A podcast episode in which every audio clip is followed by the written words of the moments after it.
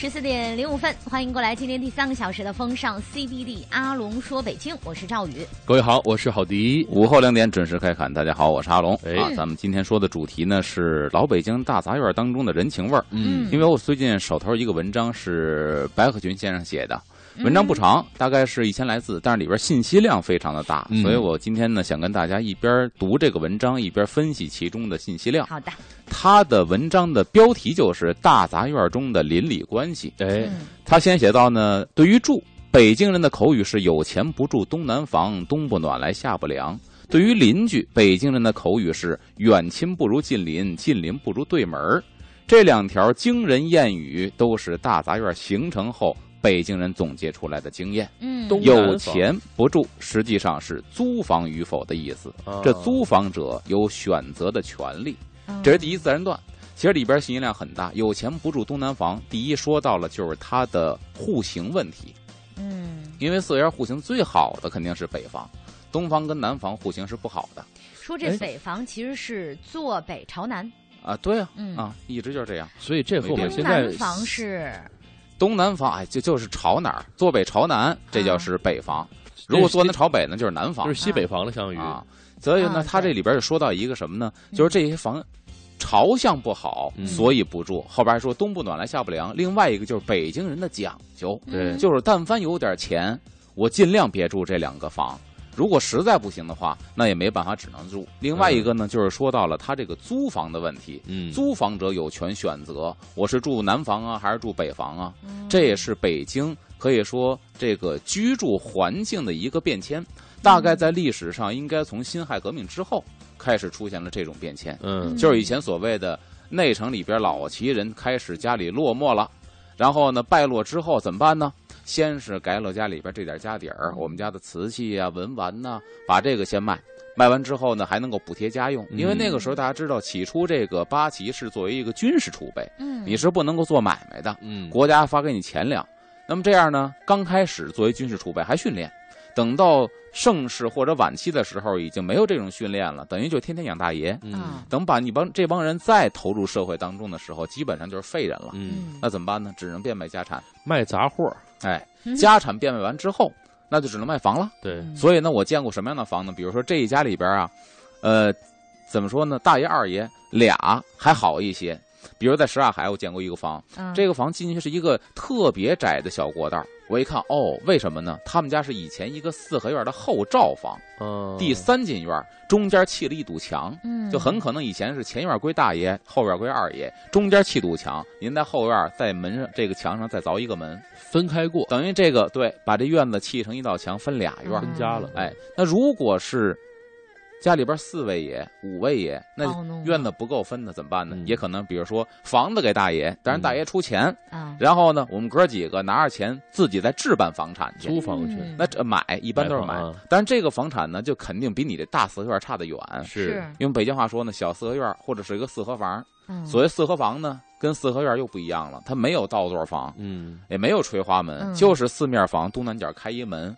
那这个房肯定便宜，我买了这个房过日子，再往后可能日子更能越过越难，嗯。怎么办呢？这房是我的，那好，我留一北房，我东房、西房、南房我就往外租吧。嗯，那慢慢其实形成了北京大杂院这格局。杂院，就是那帮人他落寞了嗯。之后开始有了这个杂院儿。包括这个阿龙之前几期讲这个大杂院的时候，也在说，嗯。大杂院其实一开始还比较规整，并嗯。不太杂，但是由于出租的房越来越多，后来接触的房越来越多，就变得七了拐弯的那种，嗯嗯。在我们东北其实也有杂楼，那以前那些建筑它是两层楼，嗯，然后我记得我太姥当时是拥有着这整个一栋楼，嗯后来是他也是租给各个家，嗯就也形成那种大杂楼的感觉。啊，就是家里边也生活条件越来越差了。嗯呃，没办法是改革改革开放以后就不允许你一个人拥哦，你的有一栋楼你的私房是不能够，没错啊那个特殊时期，对对对对嗯。然后后边写到，笔者孩提时代也曾经住过大杂院，嗯几十年的生活，深深感到远亲不如近邻，近邻嗯不如对门的实在性。今日搬进楼房的我，更加思念大杂院当中的邻里情谊。嗯这一段还是点题了，就说到四合院里的或者大杂院里的人情味儿。嗯一九五二年，我家住北城德胜门内西水关九号，嗯院门朝北，正对着高大的城墙。家门口西侧为玉泉山十里长河入京城积水潭什刹海的闸门。嗯，九号院正方形，占地约两百平米，有北房五间含门道，嗯西房四间，南房四间。别看院内房子不多，可住着人家不少，要不怎么叫大杂院呢？那个时候，北京人生活水平极低，多是六七口人挤在一间屋里，有固定职业的好一些。全院十二间房，住着九户人。嗯，其实这一下勾勒出一什么，就是贫嘴张大民的那种生活场景。没错，十二间房，大家注意啊，嗯不是说十二套房子，合为一间？咱讲这么长时间了，应该都知道了，嗯四根柱子为一间。嗯，就换句话说，你正面一看，何为五间呢？就是说这柱子之间，柱子之间这一排北房就是五间。嗯，那么十二间房，说白就是十二个四个柱子围起来的，住了九户人家，还不是九个人，嗯，所以说很小。对。上下铺啊，包括住在四合大杂院里的很多人都有这种经历，就是我们小时候都有，嗯，在这个铺子上头还得打一个吊板儿，嗯，这个吊板儿是为了搁杂物使的。这个吊板上边有两根钢丝绳或者粗铁丝钉在墙上，拽着这个吊板吊板那一头呢嵌在墙里头，嗯，它不能搁什么重物，但是搁个被或褥子是没有问题的。张大民电视剧里面还有这个，他那有棵树还在屋里呢，对在那后边后来改造嘛，改造的，对，因为这个跟跟古三儿接梁子嗯打架，也是因为占了这个公共空间了嗯，啊。然后这个全院呢，除房东以外，其余八户都是租房的，嗯心里边都有一种房檐下边得低头的感觉。嗯因为同处在一个位置上，邻居们都团结心啊、有都有团结心和相互之间的同情感。这房东是个老奇人，规矩多，但是讲义气、讲面子，最爱听奉承话，所以日常上也能让房客们过得去。嗯一院人生活的极有生气，全院十多年来没闹过别扭、撕破脸皮，三十多口子亲亲热热的，像一家人一样。这房东也像族长的感觉，是一个大家族家 大家族的的族长，而且我觉得这个这段文章里面有很大的捧着写的感觉是啊。没这么夸张，我觉得哈，是为什么稍微有点夸张？你知道为什么？嗯，为什么呀？没撕破脸皮，我相信很多院儿里边的邻居啊，嗯住过院儿人都有这感觉，是没撕破脸皮，都忍着呢，对，啊绝，对不是肯定的说亲如一家。嗯，这个朝夕相处，马勺哪有不碰锅沿儿的？嗯，马勺锅沿儿那个是你家里的事儿，嗯邻居的事儿就不能用马刨马勺捧锅沿儿了。嗯，是为什么呢肯定有。对，嗯是为什么呢？就是咱摸着良心说，谁家没关上门嚼老婆舌呀？他们家谁谁谁都有过，就不能让对方听见。是，而且呢，也是无伤大雅，或者吵隔门架，你比如说真真是说两两家呢，就关着门嗯说两句，指桑骂槐指，桑骂槐，对，也也不啊敢直说，对错？，嗯其实这里边有一很深的原因是什么呢嗯？不像现在我们住楼房，比如我跟楼上闹翻了，嗯大不了以后你坐电梯，我走楼梯，咱老死不相往来。是嗯但院儿是不一样的，咱必须天天见面儿，对，嗯因为我走这街门，你也走这街门，而且那个时候上班下班的点儿都一样，不见不行，没错我。就觉得院儿的感觉相当于现在不是很贴切啊，嗯相当于什么呢？不能闹翻，就是因为像是一个三居室，咱仨租，嗯，咱仨都进一大门。啊对你说就是现在的咱仨闹翻了合租房合租房都进一大门是不同的屋，但是你怎么你怎么生活？大杂院在这个社会里面已经演变成了说这个大租户了，已经啊对啊嗯所以这个时候就是咱咱举一个特别生活化的例子，早上给你刷牙都用一个水池子，你不能不见。啊，你上厕所拉屎都得蹲一个茅房，万一他要蹲你旁边呢？这拉泡屎也得五分钟吧？你理不理他，对不对？还是置气。就是自己心情都不好。哎，这嗯第一个是我们住在一个院儿，第二一个问题什么呢？嗯没有钱，穷。嗯，我们家趁六套房，嗯今儿我就跟你骂街了，嗯我甚至动手了。都是贫苦人家，明儿我搬走了，今儿我从东城搬西城，我们家六套房呢，您都没钱，嗯，您就只能这房可能就要忍一辈子。是嗯所以说，为了这个脸儿 不撕破脸皮，是的哎是那个时代的特性。特殊的邻里关系哈，嗯。哎，看看这个时间，走到嗯。十四点十四分，我们要先进一段交通，交通之后再回到阿龙说北京，跟我们讲讲这个邻里关系。今天的，先来听到交通服务站。穿梭。北京时间的十四点十六分，欢迎回来，这里是风尚 CBD 第三个小时的阿龙说北京，我是赵宇。各位好，我是郝迪，大家好，我是阿龙，咱们接着说这个邻里间的人情味儿啊，嗯。接着分享这个白鹤群先生这篇文章。院儿西房北边一间住着两口子，小叔是个工人，在电车公司上班。小婶儿呢，虽说只有二十四五岁，但在那个年月没有工作。娘家是顺义李家桥人，具有心直口快、性格豪爽的京东风格。所以你看这里边，就是顺义那会儿已经不算是北京了啊，就算是京东风格了。就那个时候，你看男的有这一份工作，而且是在正经工厂上班养家糊口；女人嗯操持家务，就是那个年代的写照。作者是一九四五年生人的，嗯，啊，解放前生人，就是那个时候非常标准的一个家庭写照。京东风格是什么风格？啊 忽然想起了一个商城，啊，京东啊，现在一说京东很时尚啊，嗯是送货上门的风格。啊，因为他们家守着街门，自然成为了院儿中的警卫。其实这句话也有信息含量，嗯就以前住的一个院儿里边儿，每家每户都有自己的职责。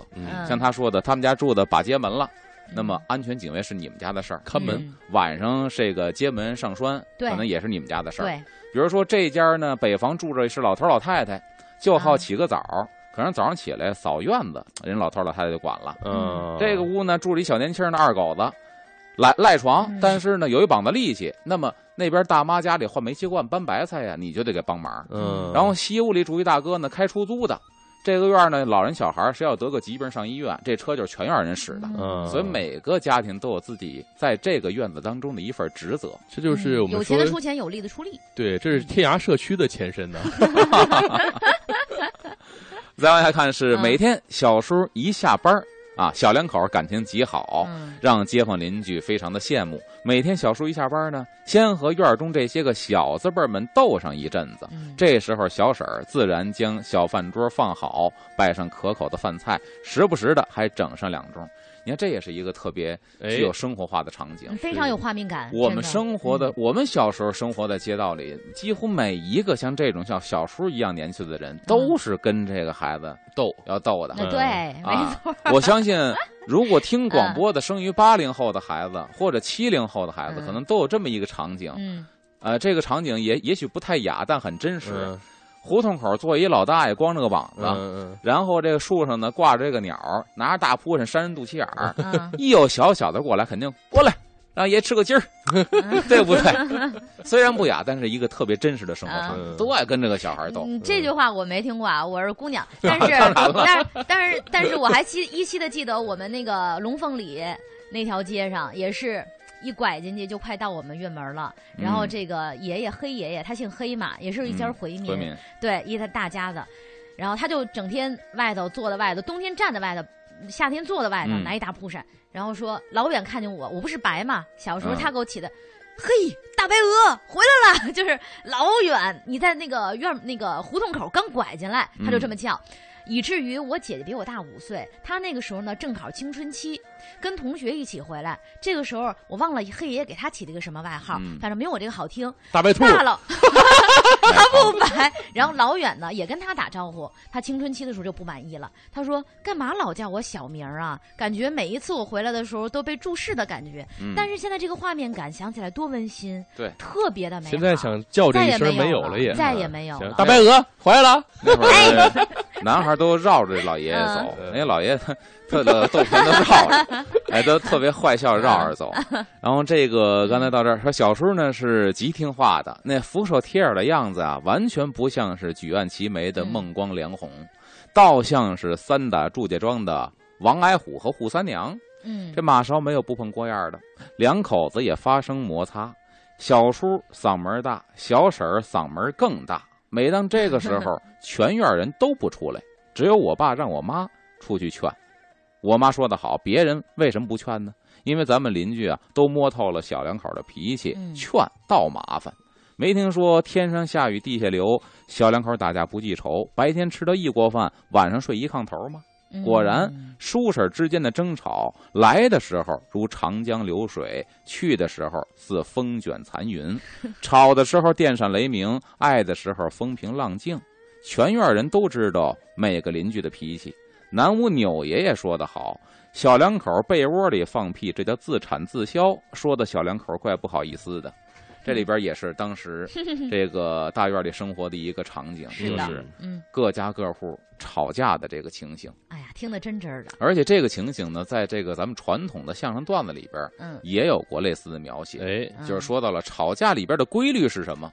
因为相声里边有一个传统的手段，嗯。就是逆规矩而行，这嗯包袱出来了。嗯，这就说两口子吵架，你知道什么规矩吗？是什么规矩啊？一定进屋啊，男的劝男的，女的劝女的。嗯没错。说要，不这么劝呢，不这么劝，保不齐出人命。那咱试试。嗯，这一进屋之后，比如男的，劝女的，哎，哎，别生气了，二妹子，还有我呢。他是怎么说？你你看这扮演男的扮演女的，你有点混淆了你。对对那劝，大哥，你糊涂了你。所以这个这对，我个见大哥，吵架你劝架，得说是那个大哥，你再来一段来。龙哥，别生气了。哎，上我那屋坐会儿去。这要出事儿了，又，大妹子去我那屋喝会茶。哎，绝对管事儿，这么劝，嗯俩人绝对不吵了，一致对我，是信好不信？你没没有这么劝的，所以劝架是一门学问，是嗯而且还得是一个什么样的身份。嗯北京话有这个，我得卖拍卖拍我这身份，什么意思嗯呢？就是说您得就像拍老千儿，您也有这资格，虽然这不是什么赞美之词吧，嗯但是你有这资格。说人家两口子结婚 十年了，您还没结婚一毛头小子，你去劝去绝对不合适。对，就得北屋那大爷大妈，人家过了一辈子了，劝这个才行，有经验，有这个辈分。嗯，然后劝他到不到的呢，年轻人也不敢跟老人这翻扯，慢慢的也就好了。嗯，这里边还提到一个，他那个年代住在这个院子里边，南屋的钮爷爷说的好，小两口被窝放屁，自产自销。嗯你看提到的又是一个满人嗯，钮，就很多这个姓氏到最后它不是全姓了，比如钮钮咕噜，对钮祜禄就是熹妃嘛钮祜禄嗯后来抬旗之后说熹妃姓钮祜禄，嗯乾隆的母亲就是钮祜禄氏，所以你看他还是保持一个老姓哎，这当时也是一个这个邻里之间的写照吧。嗯。然后再往后，这个西屋南边儿两间，两间是一间儿，就是两间房住的是一间里外屋，这男主人呢姓鄂，这又是一个满人、嗯啊，嗯是京西香山脚下建瑞营正红旗人。他们家炸的丸子是全院最出名的，嗯，每次做的时候总得擦出一大盆的馅儿。其实他们家才四口人，为什么做这么多的馅儿呢？我估计做住在院里的人都应该明白，嗯为什么做这么多呢？给大家吃全呗。院分呐，对，嗯，所以这院里边好像每个人都有自己的特长，擅长的，对，而且每家做饭吧都有自己一个很拿手的一个独到的菜。没错，他往后就接这个密了，说等这鄂大爷啊、炸出来，你就知道了。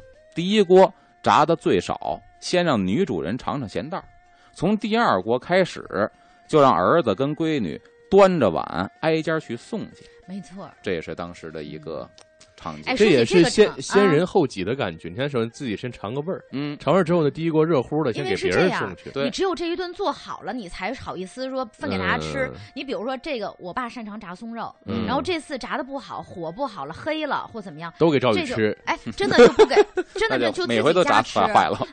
就留自个儿家吃了，三口子就不能说挨家送了。嗯所以说，其实想送的时候，一定要这一顿做的好，嗯包括这个画面感在哪儿呢？我们家特擅长酱牛肉，包括前院大奶奶原来住平房的时候，她她擅长酱牛肉。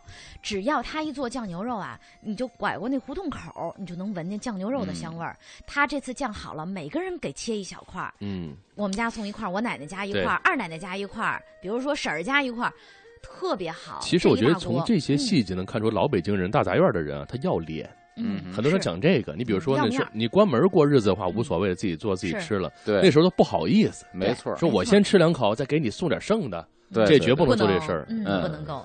而且那会儿还还有什么，就是你们家那会儿都是门口搁土箱子，嗯，嗯，邻居邻居街坊一进门一看，哟呵，土箱得四个螃蟹壳儿，行啊嗯，独吞呢，你还是瞒不了别人，是对吧？而且你说你要这么干一回的话，你说别人以后怎么对你？是，哎，自己都过意不去。嗯怪不得那时候吃螃蟹吃的少。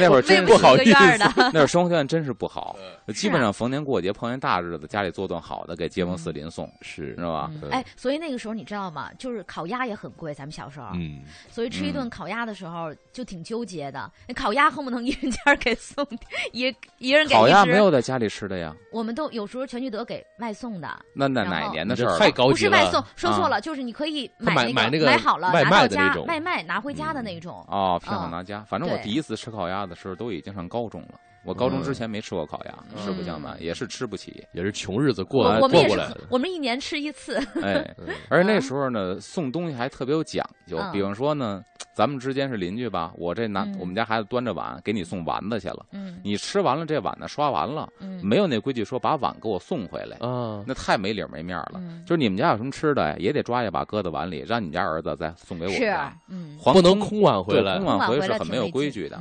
但是也有也有例外嗯，比方说什么呢？这个东西是好东西，嗯北京人对于坏东西、不利的东西还是比较避讳的。嗯比方说，嗯，你们家有人生病了，那会儿嗯讲喝中药、熬药嘛，嘛，你们家没药过，嗯买呢也来不及了，我们家也要过，那你借走了，这就别还了。对你就别还了。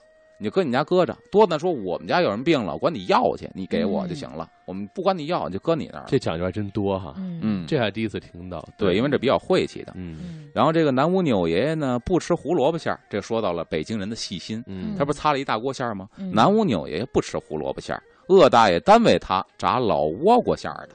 嗯 乐得老爷子天天向泥菩萨磕头，谢谢泥菩萨赐给他这几个好街坊。你看细到这个份儿上，嗯他也单做一份孝敬老爷子。哎，哎，真是哈，就听起来感觉真是其乐融融啊，生活很有意思那些。讲究挺多的，只不过后来这个承袭的人比较少了，嗯到现在知道的人都不多。对，所以今天这期节目也是好好听阿龙给我们讲讲原来小时候的一些记忆，住过平房的人，住过大杂院啊、平房，还有四合院人那些非常让人怀念的邻里关系。其实这些代表中国人过往是很讲究的一些人。对现在其实住楼房以后呢，反倒咱不讲究了。没错。别说这些，就门口放个垃圾嗯都没人帮你拎一下，哎呦，哎或者很多人说这拎垃圾放太久，你自己赶紧拎下去吧。对对对对嗯我就天天住我妈那儿的时候，我妈都帮邻居去把垃圾拿下来，因为太味儿了，尤其夏天。哈哈，所以我觉得好多，对对对。所以这个时候，我们也好好来听一下今天阿龙带来的这期节目吧。中间我们先休息一下，嗯听到一首歌，来自艾静的《艳粉街的故事》。一会儿回来，欢迎回来，这里是风尚 CBD，阿龙说北京，我是赵宇。各位好，我是郝迪。Sorry Sorry，嗯大家好，我是阿龙。咱们接着说刚才说这个挨家挨户送吃的啊，啊就是老北京邻里的这种关系。哎，然后，而我这个时候呢，说到这个给这个纽带炸丸子，啊而我这个时候不请自到，跟大人打个招呼，屁颠儿屁颠儿在油锅旁边等着。说实在的，我家也常炸丸子，嗯但是我总觉得不如鄂大爷家炸的丸子香，这是孩子的一个通病。别人家饭好吃，哎，其实为什么呢？咱想那个时候住在胡同里的，嗯都是凭票凭本供应。嗯，你们家买的面跟对门家买的面是一个粮店的。对，那会儿一个胡同顶多呀有这么一个俩，叫合作社也好啊，还是叫这个杂货铺也好。比如说我住的南航街儿最有名的南一店，啊那片儿太有名了。你买油盐酱醋全是一个店买的，所以说呢调料没有问题，肉也都一样哎，。都一样。说白就是比例问题，他们家这多点儿那少点儿，你就觉得他们家香。哎，这是所有孩子通病，自家的饭永远没有街坊家的饭好吃。嗯嗯，包括火车上的饭，从小我就觉得好吃，啊哎，还有盒饭也好盒饭好吃。就嗯就北京城刚开始兴卖盒饭的时候，包括全国各地吧，刚开始卖盒饭的时候，觉得特高，级。嗯，就是蒜苗，蒜苗里面放花生米，哎，也就这个嗯炒蒜苗，然后配盒饭，那是特别好吃。是，哎，然后我们家最拿手的是冬天吃的打豆酱嗯啊，啊，豆酱，妈妈用肉皮、胡萝卜、水疙瘩、嗯。熏干切成丁儿，炖后凝固在一起，特别好吃。嗯。每当做成，便由我每家端上一碟儿，一院儿人都不富裕，可家家有好事儿的时候啊，绝不自家独享，大有梁山好汉有福同享、有难同当的劲头。据一听就是。这豆酱现在能吃到正宗的不多了，是豆肉皮冻那种感觉吧？呃不是不是。不是，我爸炒的特好，特善于嗯炒豆酱。我豆酱能拌一大碗米饭吃。怎么没吃过？它是里边有几个配料哈啊，呃，肉，然后胡萝卜、熏干儿，呃，嗯，绿豆。黄豆。哦，黄黄豆，对嗯对对，黄豆。然后这几个东西呢，它好像是得勾芡还是怎么着？它是黏黏糊糊的一个，没有勾芡的，那那是什么？哎呀，我不会做饭，反正首先说就是那几个配你们你料在一起。们真的吃吗？因为这个是汉民菜，因为我们是换成牛肉啊。牛肉那我就嗯。不会做了，因为正经八百豆酱就肯定它是汉民菜，啊，嗯。因为它用猪皮熬出那个猪皮的胶质，哦，靠这个胶质来凝固。哦，所以像郝迪说的那个肉皮冻肉皮冻呢，嗯，跟它的差距在哪儿呢？嗯。肉皮冻就用现代话太弹牙，对，嗯，但豆酱不是粘牙，它豆酱是拿羹匙儿啊，就是拿勺儿蒯着吃，嗯。因为夹是夹不起来的，它嗯太软了，像酱一样，酱酱乎乎的，啊蒯一勺搁在嘴里明。白了，黏。哎，就因为它是嗯纯天然猪皮熬出来的，所以它没有那么弹。那我回家可是要问问我爸怎么炒的了。现在好多特别弹放的淀粉了应该是加了一些其他的凝固的东西在里边。嗯另外一个呢，豆酱得长时间的熬。现在好像加别的是为什么？我可以省火，快速嗯对，哎，我省煤气。要不我就熬一天，我费多少火？那就是我们吃了好多明胶，啊，有这个，有的一些胶质加在里边。另外一个判别豆浆是不是好呢？不是冬天吃吗？嗯搁在冰箱里拿出来，好豆酱是没有冰碴儿的，啊不像好多的小饭馆卖的，是挺凉，一搁嘴里先是冰碴儿，您嗯这水太多了，嗯，您没熬出那胶质。没有胶质和酱，对掺别的了，所以现在我一个是哪儿的豆酱不错，就是刘家窑那个陈亨卤煮嗯煎麦豆酱不错，一个就是玉亭桥那个嗯。天兴居也煎麦豆酱也还不错。南城这边那个啥，那哪次我爸炒豆酱，我给你们带点儿来啊。好嘞，尝尝老爷子手艺下边说的从这个吃一转，嗯。就说到特好玩的事儿，说一九五四年春天，这院儿南屋呢搬进一家新邻居，嗯。半年了没见过男主人的面儿，而这个女主人年龄虽不大，却有像我这样两个大的啊，却又却有像我这样大的两个女儿，就有俩嗯闺女，嗯跟这个作者一边大。那作者当时也是一个半大小孩儿小子了，嗯。嗯。这女主人不善言谈，像一位大家闺秀。开始啊，全院人十分关心这户特殊的新邻居，嗯，而我们做孩子的，在贪玩这个天性的促使当中，很快的融合在了一起。嗯随着时间的推移，全院人都知道这个新邻居的内情了。男主人姓乌，是一位解放军的军官，在西藏工作。这女主人呢，则是两个孩子的继母。后边着重讲，天哪，继母就是后妈呀！嗯大人们口中的后妈，文学作品当中的后妈，生活中的后妈，在我脑海当中印象是极坏的，总认为是非常凶恶狠毒的坏女人。虐待孩子，那个时候你也写出，那个时候离婚的不多，嗯，所以说离婚都是稀有物种，怎么能离婚呢？很惊愕于这事儿出现了，对我宁肯我这个委委屈屈的、唯唯诺诺过一辈子，也不能丢这人现这眼。嗯但是院里出了一个二婚的，在当时确实是一个稀奇了有有意思的事儿并。且是后妈带着俩孩子，对，单身生活还是那会儿都认为呢，这离婚就是作风问题，啊你的思想品质败坏。是，然后你再是后妈，这人就更不是好人，就是你不知道为什么从哪受的教育，就他一定不是好人。嗯，但是后边我们那时候价价值观单一啊，对，价值观单一，但是后边这个笔者话锋一转，形容这个后妈很有生活，嗯，然后呢，很实际的描写了他，还真的不是一个坏人。嗯咱们下一时段接着聊聊这后妈。嘞，这个时间我们来先进一段交通服务站，马上回来。北京时间的十四点四十六分，欢迎回来。阿龙说北京，我是赵宇。各位好，我是郝迪，大家好，我是阿龙。刚才说到白鹤军先生写的文章，这院里边一九五四年搬了一个后妈，带着俩闺女，然后话锋一转，说为了保护这两个小姐姐，我决定当一回好汉。怎么当呢？嗯很幼稚。每天下学之后，我都要找个茬儿到南屋屋家做功课，警惕这位后妈的一言一行。多幼稚，上人家做功课去。都死了。呃，一个学期过去了嗯，我这位好汉竟成了乌家的最大受益者。嗯我听到了后妈的忠告，什么学生要以学习为本，咱们加点薄，不要跟别的同学比吃比穿。嗯什么勤能补拙，学可致愚；什么道德为本，学识最佳。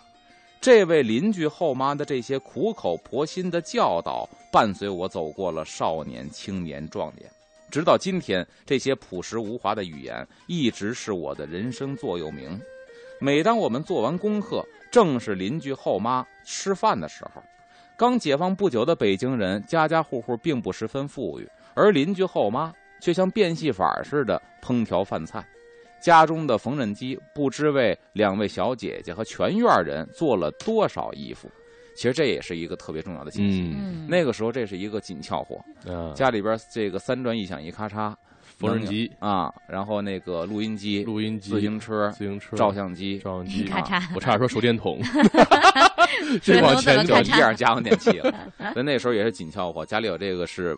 呃，挺贵的。嗯，当时我们还比对了一下，因为我看了一个纪录片叫《北京记忆》，这纪录片就是说到当时刚改革开放的时候，有一个照片特有意思，一个大叔拿麻绳捆着一个嗯洗衣机的箱子，像双背双肩背一样，在街上背着肩膀往家走。那那个时候基本上买一个洗衣机，那个钱跟嗯现在能花对等，嗯嗯。但是那会儿的票子是值钱的。嗯，就换句话说，我记得当时我们家买一个三洋录音机一千多块钱，嗯。现在一千多也能买个录音机了吧，嗯。也是不错的吧。嗯。是。但是现在一千块钱可能是你月薪的七分之一、八分之一，嗯，那时候一千块钱可能是半年的钱。半年或者大半年的钱，对，嗯。所以那时候家里边有这东西的少，但是有了这个东西也不能忘了邻居。嗯，比如说家里边谁家买电视了，啊，对，这家全区晚上。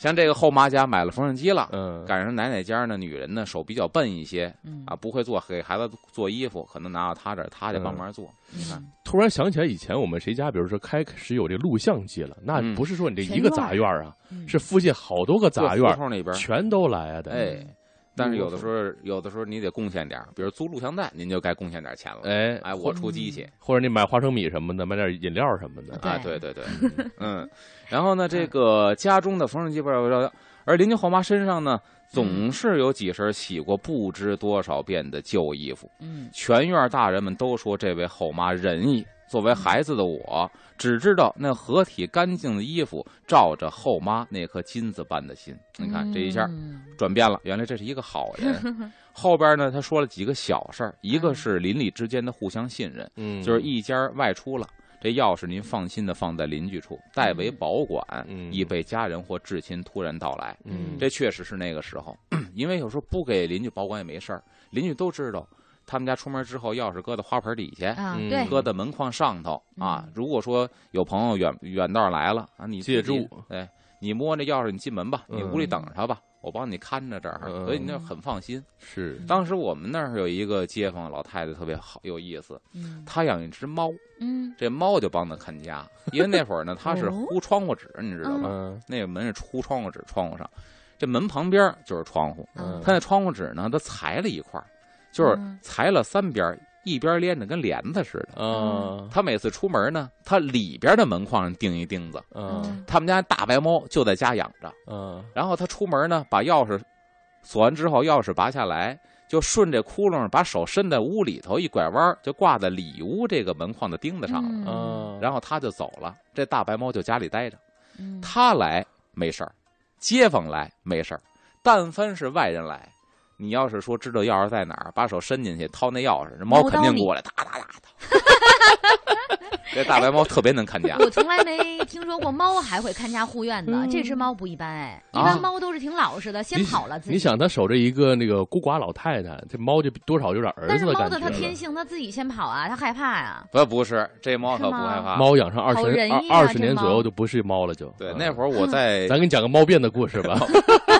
在院儿里头生活，还见过什么呀？嗯。同学家用大公鸡看门的，这个可狠呐，特别的狠。嗯。嗯，你也见过吧？刀人特别狠，对，看多人吧，并且特别凶，你知道吗？他什么都不怕，根本就。没。错。嗯。我们家那个，我们那个那个同学呢，倒霉催的，啊大公鸡只认他奶奶，连他都不认。啊，嗯。就是他们家是几屋，南屋、北屋，他奶奶啊。住北屋，北屋大呀，有电视啊，南屋没电视啊，老想放学之后看电视。然后我们叫我们几个孩子说：“我奶奶养的鸡可厉害啊，咱们得分好工。我我有钥匙，我进院之后，我就先去那个屋那儿，我去开门，嗯，然后我进屋，你们就随着进来，然后一指你。”你们俩拿着书包就扛那个鸡，你知道吧？一定一下一下扛啊！这个人的任务好重啊，扛那个鸡的。你可别以为我在说说说笑话，我告诉你，很严重的，你要提起精神来。都部署好了战备任务了，进院儿咔进院儿，他就奔跑到北屋开始开这锁，越开越着急，越着急捅不哎进去。呦，这大公鸡飞起来一米多高，哎呦从天上往下就奔你脑袋，然后这哥们拿书包就扛那鸡，踏踏踏，你快点儿！哎呦我的天哪！大公鸡另外还有是什么？呃，大鹅，对，因为鹅在鹅的眼睛里面，人呢，什么所有动物都是一边大的，它所以嗯它没有恐惧感，它见谁拧谁。对对对，呃，鹅也特可怕。嗯哎，这大公鸡本事够大的，飞起来往下对，多。分解多人，嗯还拿书包扛。然后呢，说下边他写到一个点，说至于日常所用的柴米油盐，做饭的时候没有了，嗯。不要紧，直接到邻居家厨房里去拿，对，这是没问题。的。嗯。哎，这个借东西嗯。很有意思，比如说像冬天的时候，嗯。我们龙火嗯。也有一个规矩，比如说早上起来炉子灭了，小两口嗯。不太会生火，炉子灭了，你要再拿这个柴火、拿报纸、拿锯末再引燃，嗯。再引火，特别的难。那你就说对门儿，比如说这块火好弟他们家，嗯。那煤着着呢，我嗯怎么办？我借一块儿。嗯但一般来说呢，我懂规矩，我们从我们家没剁上嗯拿拿一块煤煤烧的啊封上煤。对我说那个那什么，跟您换一块儿啊。嗯那好迪特客气，来呀，换什么？你直接拿走，你你你那也拿走，嗯不要这个。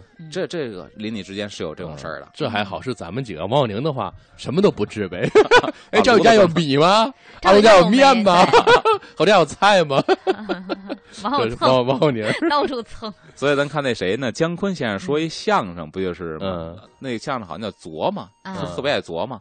说买个西红柿，北城多少多少钱，南城多少多少钱？我四九城我打车一通逛，我最后便宜了足足两毛钱。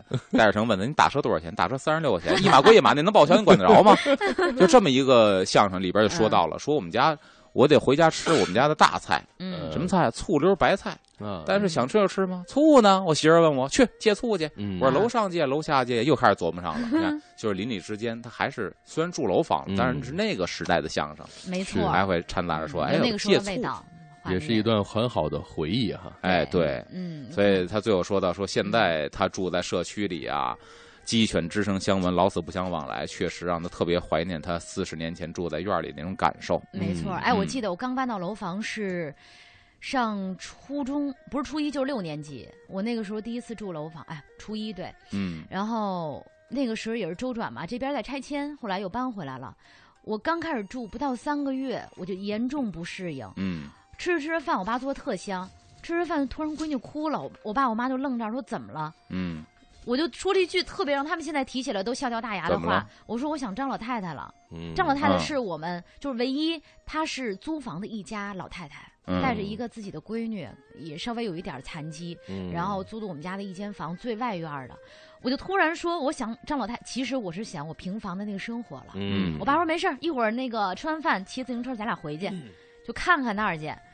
我就突然想，其实现在离开这么多年了，可能不会说突然哭出来，嗯但是经常还会想到说那段生活是我最怀念的，是我最迷恋和最向往的。其实我觉得就是生活环境决定决决决定了你这个整个的社会关系。对，嗯楼房你按照这个大责任这么处啊，也别扭。其实，嗯。嗯因为别人会觉得你有点骚扰人家。没其实你知道，那会儿搬迁的时候，最让人难受的一个场景，就是北京有一个规矩，嗯，你们家要走了，拿嗯杆子捅窗户，嗯嗯就把窗户捅碎了，这家也不住人了。嗯，但是那会儿搬迁不是说全院搬，嗯比如这儿啊要拆迁了，可能东屋先搬，西屋后搬的。嗯，等这家收拾好行李箱之后，然后这家的主人这大哥拿着杆子冲自家的玻璃窗户，啪，啊这玻璃碎了，一家走了。嗯，以后你再下学回来，这家空荡荡的，玻璃那个感。觉特别不好。那最后一家心心里面太难过了，对对有点心酸的感觉哈。嗯，我觉得所有北京的孩子，不能说所有吧，大部分住过平房、住过院儿的北京的孩子，都应该有跟我们今天一样的怀念跟感受。呃，拿出相片吧，听听歌，拿出相片。然后今天也是感恩节，呃，跟现在可能还能联系上的朋友、小伙伴儿。说一声谢谢你们，原来陪伴我们走过几年的青春岁月，感谢阿龙今天给我们带来这一期非常精彩的邻里关系，也感谢郝迪，呃，三个小时的直播，稍后还是郝迪的节目，什么来着？郝迪，漫步新街口漫步新街口，对，锁定频率，不要走开，留下这首歌孙楠的《不见不散》。生活听我的，一零一八生活服务站。